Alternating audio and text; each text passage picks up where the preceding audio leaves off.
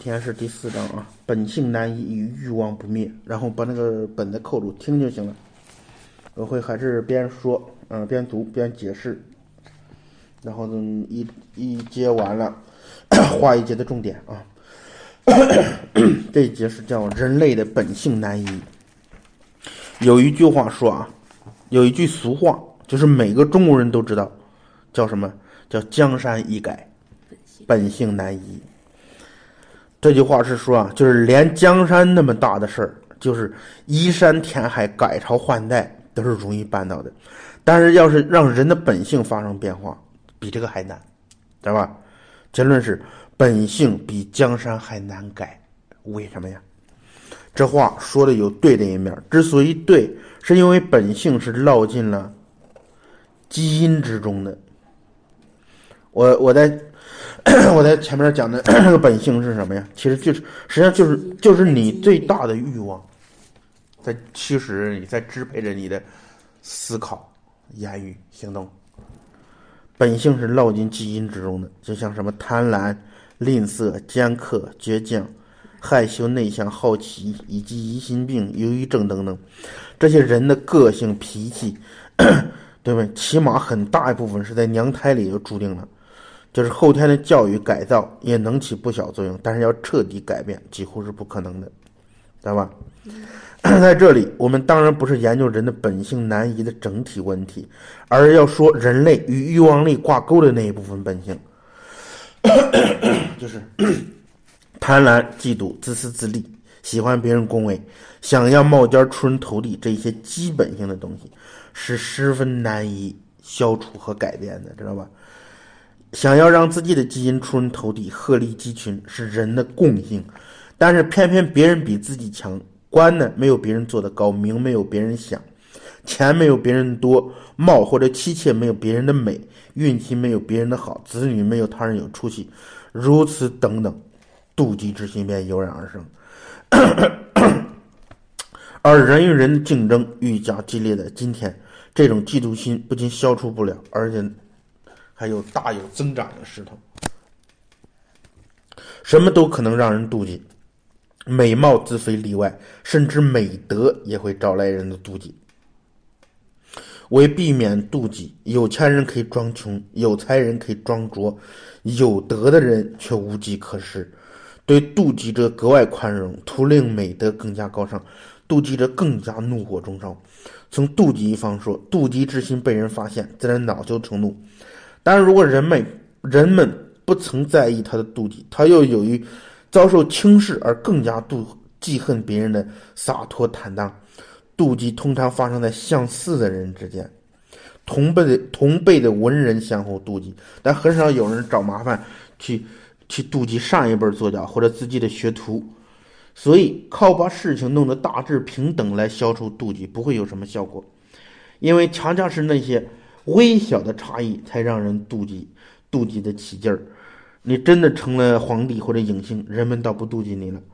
妒忌和要强稍微有相似，但不同之处更为明显。就是要强的人呢，要自己把事情做到好，直至超过对手；妒忌呢，也想超过对手，但途径恰好相反。相反到哪儿？他什么都不做，而是一心一意的盼着对手把事情做到。明白吧？甚至有时候会给你干嘛？背后背后使点绊的，就是要强和妒忌就这俩不同，动机相同，然后途径不同，知道吧？嗯嗯嗯，相形之下就显得自己不错了。为什么呢？把别人弄差了，他就不错了。要强之心，也许有一部分来自妒忌，但一旦化为要强的努力，妒忌已经升华消散。实际上，过强的妒忌心反而会压制做事的冲动，人会出于妒忌去偷去抢。但这种损人利己的行为反倒不是妒忌的表现。我们知道，多数强盗、小偷倒是妒忌心不强。妒忌的特点在于什么呢？损人不利己，知道吧？甚至为了损人都不惜损己。只要让妒忌者不舒服，妒忌者就心满意足。哪怕他自己大受其苦，在极端的情况下，妒忌者不惜自残或自杀，用自己的死去让被妒忌者不舒服。你说这，你说这是不是变态呀？是。有这样的人吗？有。嗯，这样有。以后咱们从咱们的故事里就塑造一个这样的人，这样的角色。嗯嗯嗯，这这就是这个就太变态了，妒忌者。我们以后在这个故事里搜集这样的角色，这生活里这样的人是有的，挺多的，你知道吗？你这个社会经验，少，你也没没遇遇到这样的人，但是生活里你会看到，你经常看到，比如说尤其是两个、三个小女孩儿，三个以上小女孩儿在一块儿的时候这个情景，三个，这个情景三个在太平常了，都是一点鸡毛蒜皮小事儿，哎，你真的你，真的是妒忌心太重，能做出很可怕的事情。一个人妒忌别人有汽车，竟会设设法用钢丝把司机的脑袋割下来，这是新闻里报道的。不过绝大绝大一半妒忌留在心里，没有化为行动。我们也应该为此感到庆幸。即使妒忌的怒火只藏在心中燃燃烧，也足以使人间的气氛败坏到相当了。这个是一个报道里边的，这是他引用的一句话啊。南京汤山的特大投毒案是妒忌的产物。三十二岁的陈正平在南京市江宁区汤山镇经营居鸿面食店期间，为琐事与汤山镇的正武面食店店主陈宗武发生过矛盾。陈正平见陈宗武面食店经营兴隆，遂怀恨在心，意图报复。二零零二年九月十三日晚十一时，陈正平来到正武面食店，将带有剧毒的老鼠药放到该店的原食品原料内，结果造成三百多人食物中毒。到九月十九日起诉他的时候，已经死亡三十八人，后又有四人抢救无效死亡，共死了四十二人。于是陈正平被判死刑，剥夺政治权利终身。这个是什么呀？你像这个事儿，他为什么到人家面店里去去投毒啊？就是人家生意比他好。我然后我还有个熟人啊，我听前两天听他说呢，他他姐姐在这个开了一个叫那个宠就是宠物的那个宠物店儿，就卖那个宠物用品的，花了几万呢八九万，然后开了，开了之后，然后就是他的这些证件都有，但就有一个叫什么证没有登记，你知道吗？然后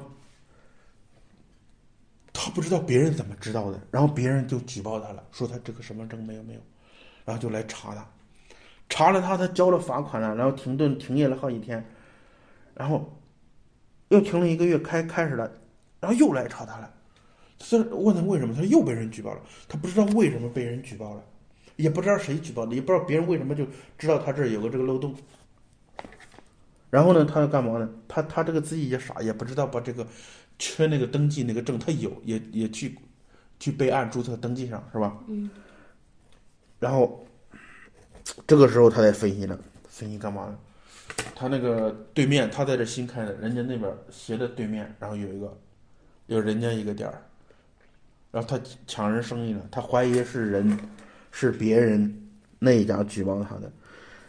然后呢，他他老婆在那一想，想起来了，哦，他他他想起来，他干嘛呢？人家那个店那个人，在前段时间时不时的跑他这个店里来看看，人家也不说是交流的，也不说别的，人家就在这看看看看看看。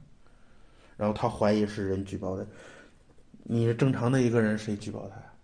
十有八九就是他那个对面那个人对举报他的，但他也抓不住人的证据。然后也不知道人家我怎么就知道他那个里边有一个证件没有登记权。然后呢？嗯，然后啊，他这个店开的时候，他跟我说过呀，我说不要开了，那个环境、地理所有东西盘算下来，我说你这能顾住就不错了。然后他现在正在考虑要不要开，不想开了。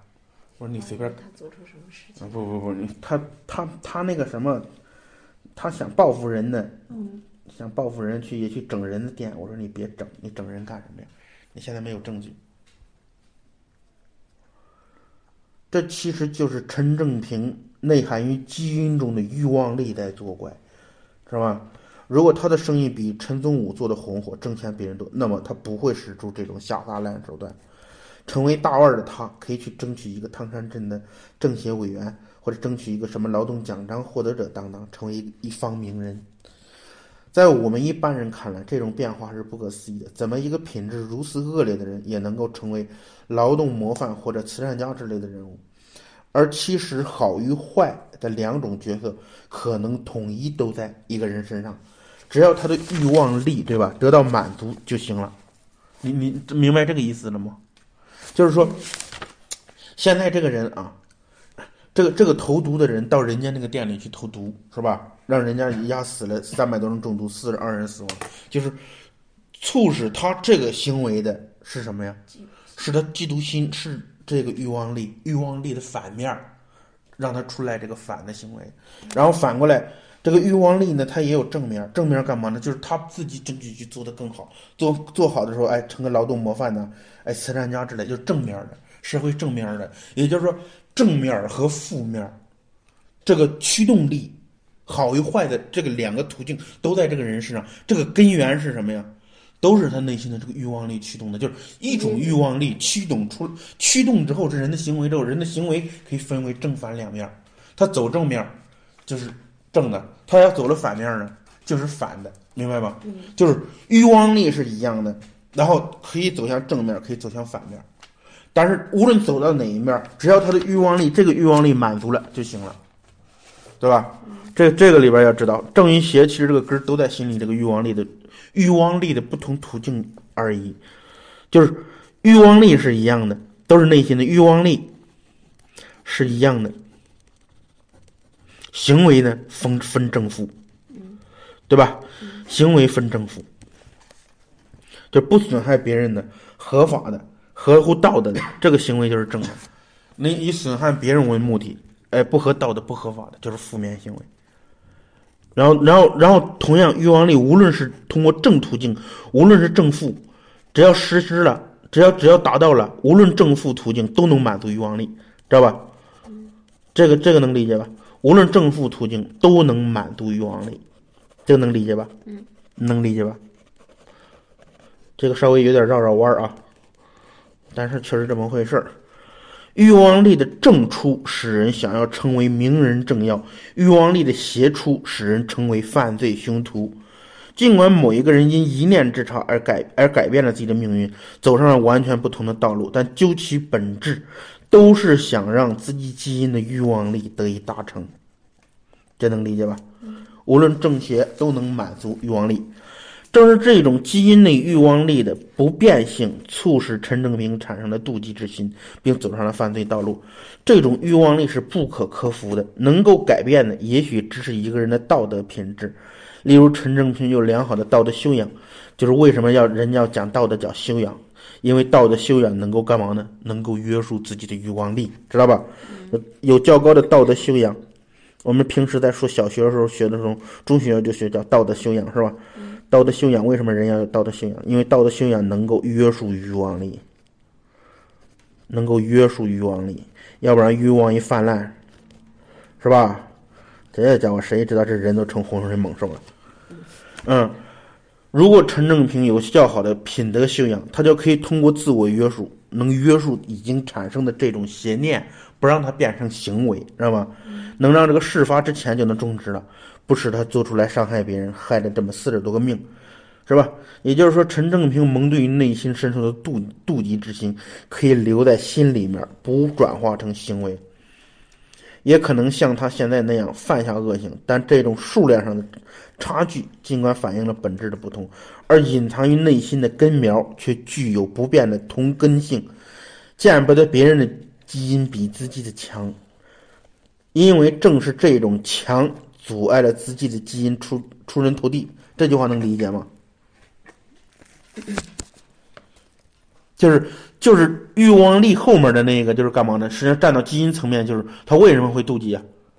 就是就不想让这自己这个基因驱使的，不想让他看到别人的基因比自己强，然后老觉得别人家的孩子好，也是这样的，知道吧？就老嫌自己的孩子不好，老觉得别人孩子好。这个也是，也也是这个同根儿啊，这心里不满足，是吧？心里不满足，老是老是看到别人那个基因的长，看不到自己这个基因的长，老是拿自己这个基因的短去跟别去跟别人基因那个长去对比，这也是人的本性。嗯，由于每个人的基因各不相同，这种不同的基因结构形成了人不同的遗传气质与个性。所以，今天我们除非能有先非常先进的技术，能拆开基因和重组基因，否则很难改变一个人的个性。这只是问题的一个方面。然而，这个人还有数十年的现实生活，那才是活生生的。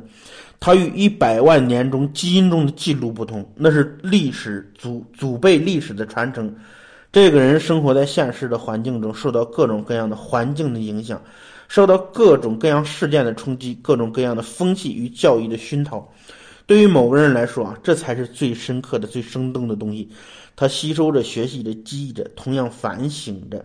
这些活生生的东西在教育着这个具体的人，从而部分的改变他的性情。而这种改变的同时，又被这个活着的人所记录，因而再次烙进他的基因里，以传承给他的后代。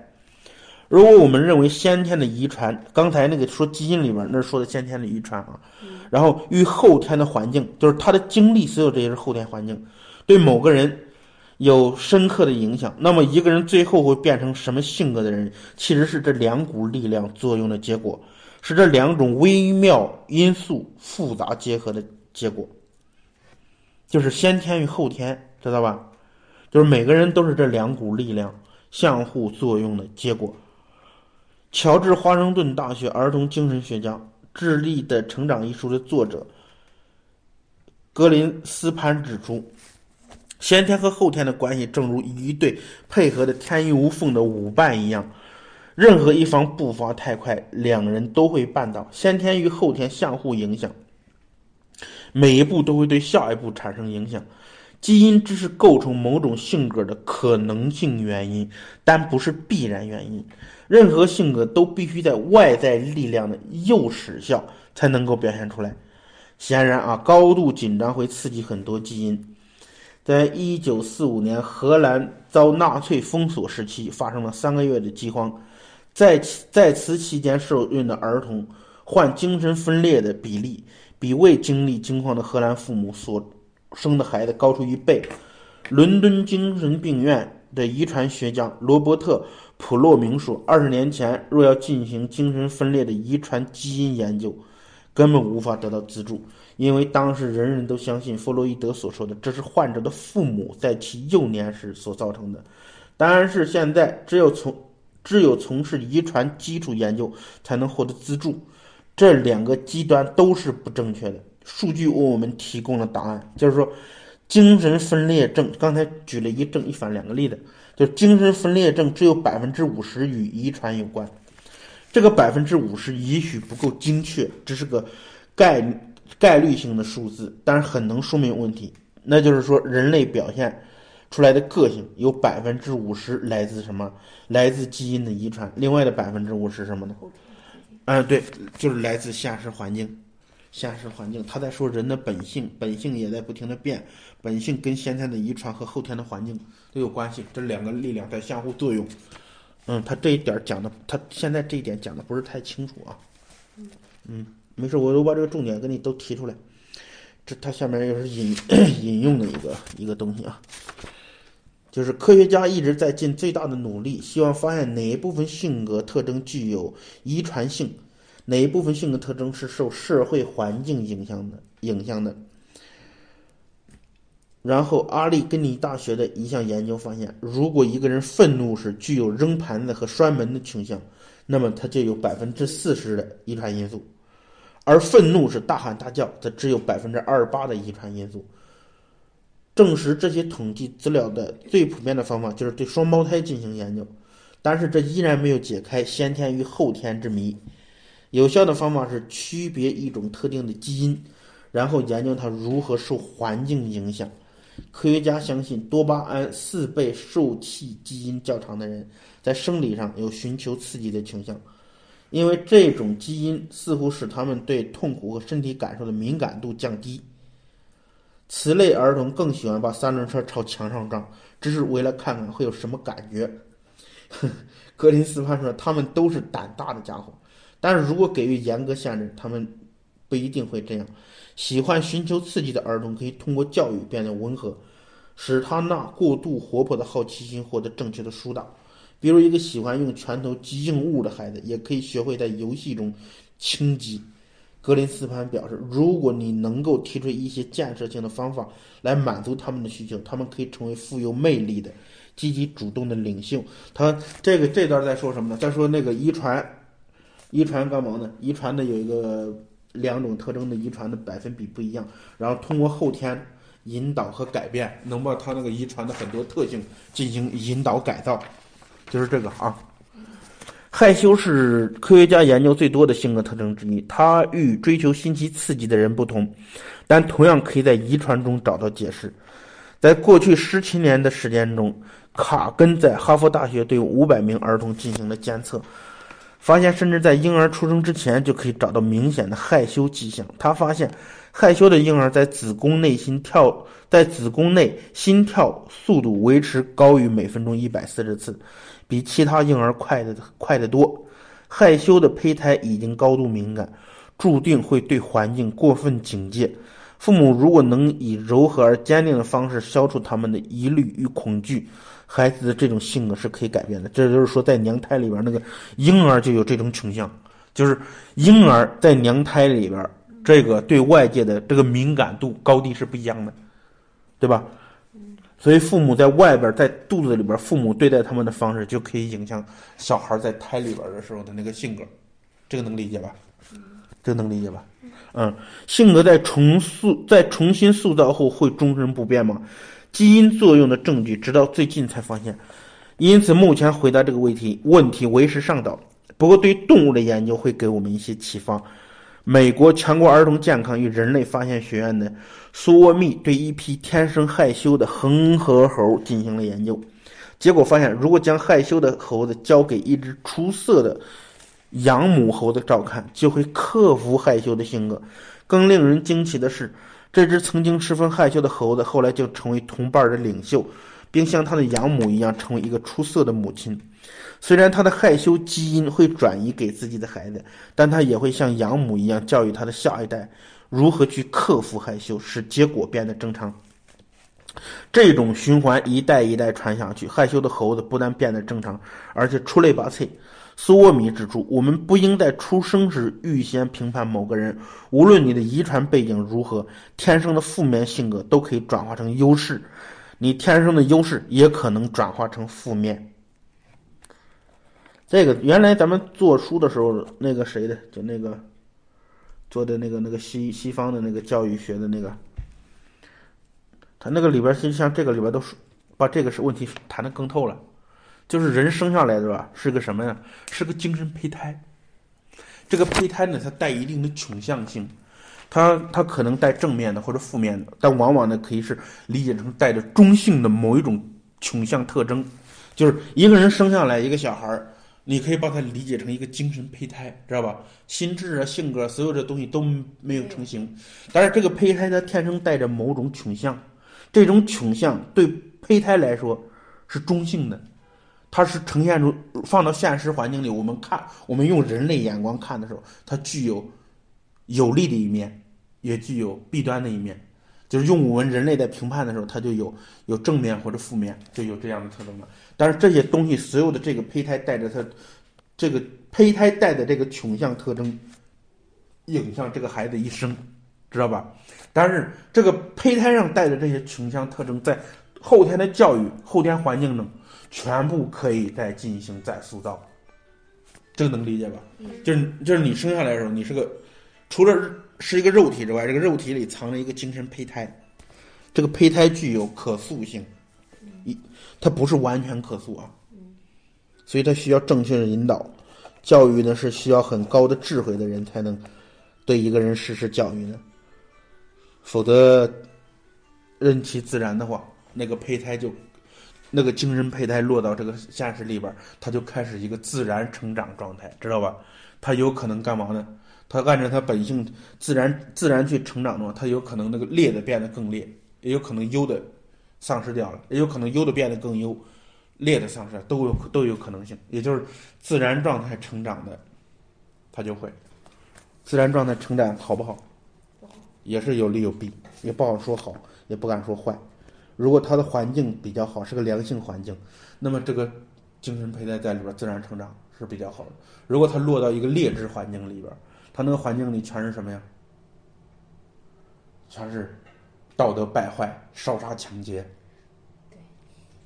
这个胚胎让自己长也不行了。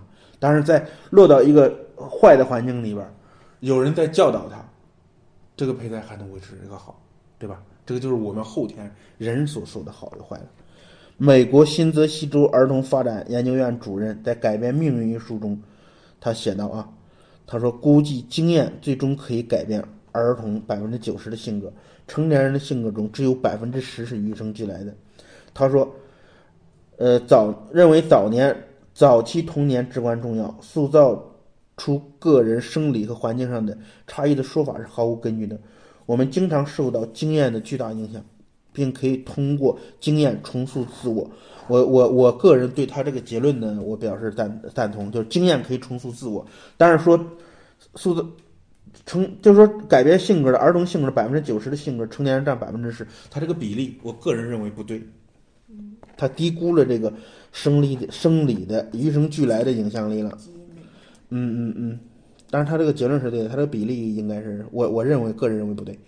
尽管研究结果有了令人惊异的新发现，一些专家仍然认为，试图改变儿童性情中那些，哪怕是极其微小的一部分，也是极其艰巨的任务。美国华盛顿大学医学院的精神和遗传学教授罗伯特·克罗宁格说：“儿童并非二十四小时受控的试验品，只有将儿童装在一个试验盒中，才可能对他们的性格产生足够的影响。”也就是说，这个里面后天里面有很多不可控元素，知道吧？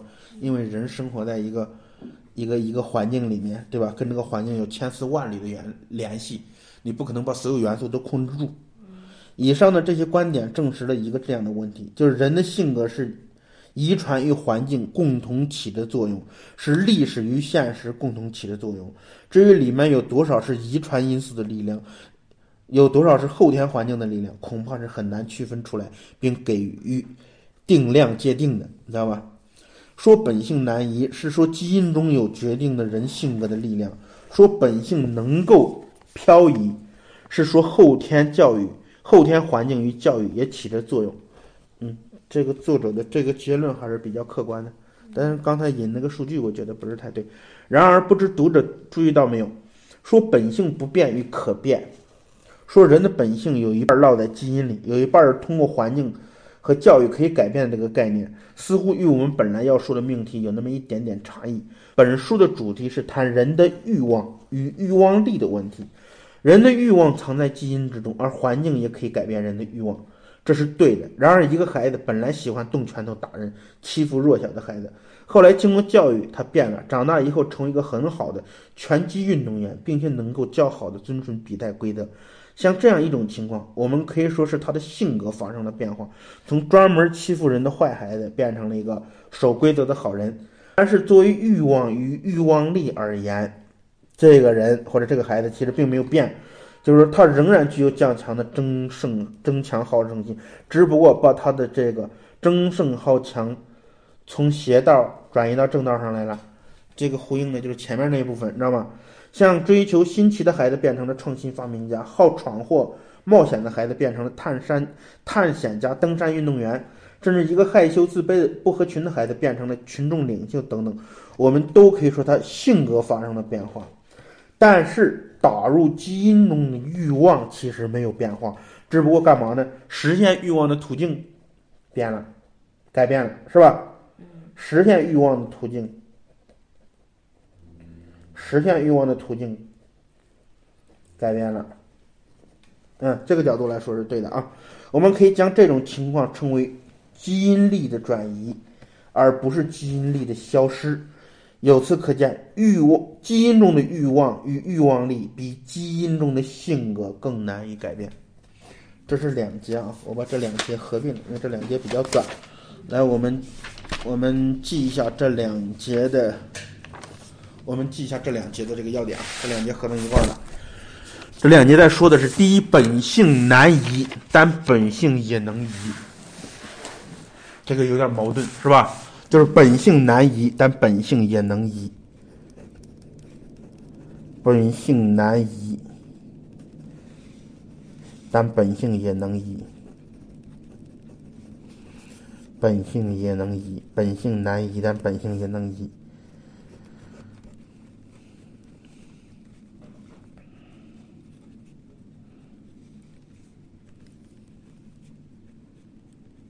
记下来了吗？这个第一点啊。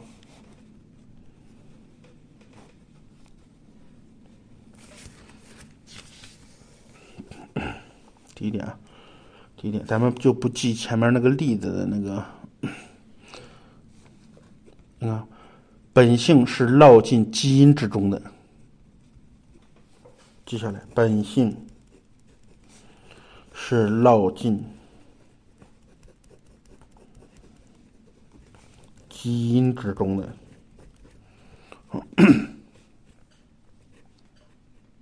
很大部分是先天注定的，很大部分是先天。注定的，记下了吗？很大部分是先天注定的。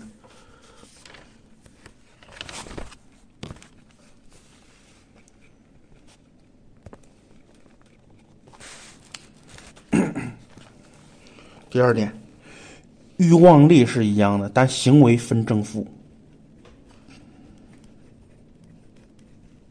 欲望力是一样的，对吧？但行为欲望力驱使的行为，但行为分正负，但行为分正负。下边无论正负，无论正负行，无论正负途径，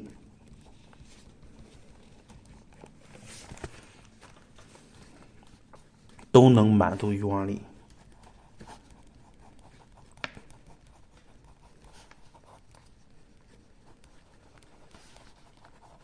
满足之后它消失了，是吧？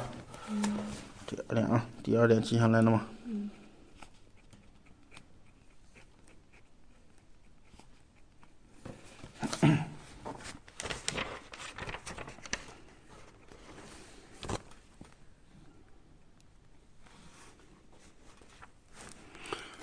然后后天环境能够重塑自我，后天环境、后天环境和教育。后天环境和教育能够重塑自我。后天环境和教育能够重塑自我，这个能记下来了吧？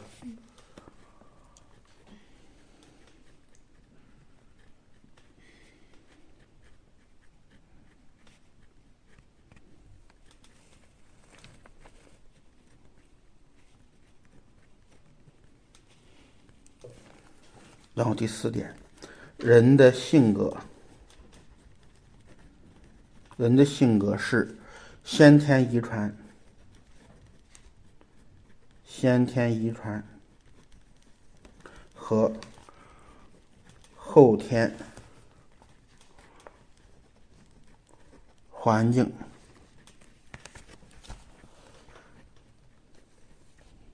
后天环境。共同的结果，共同的结果，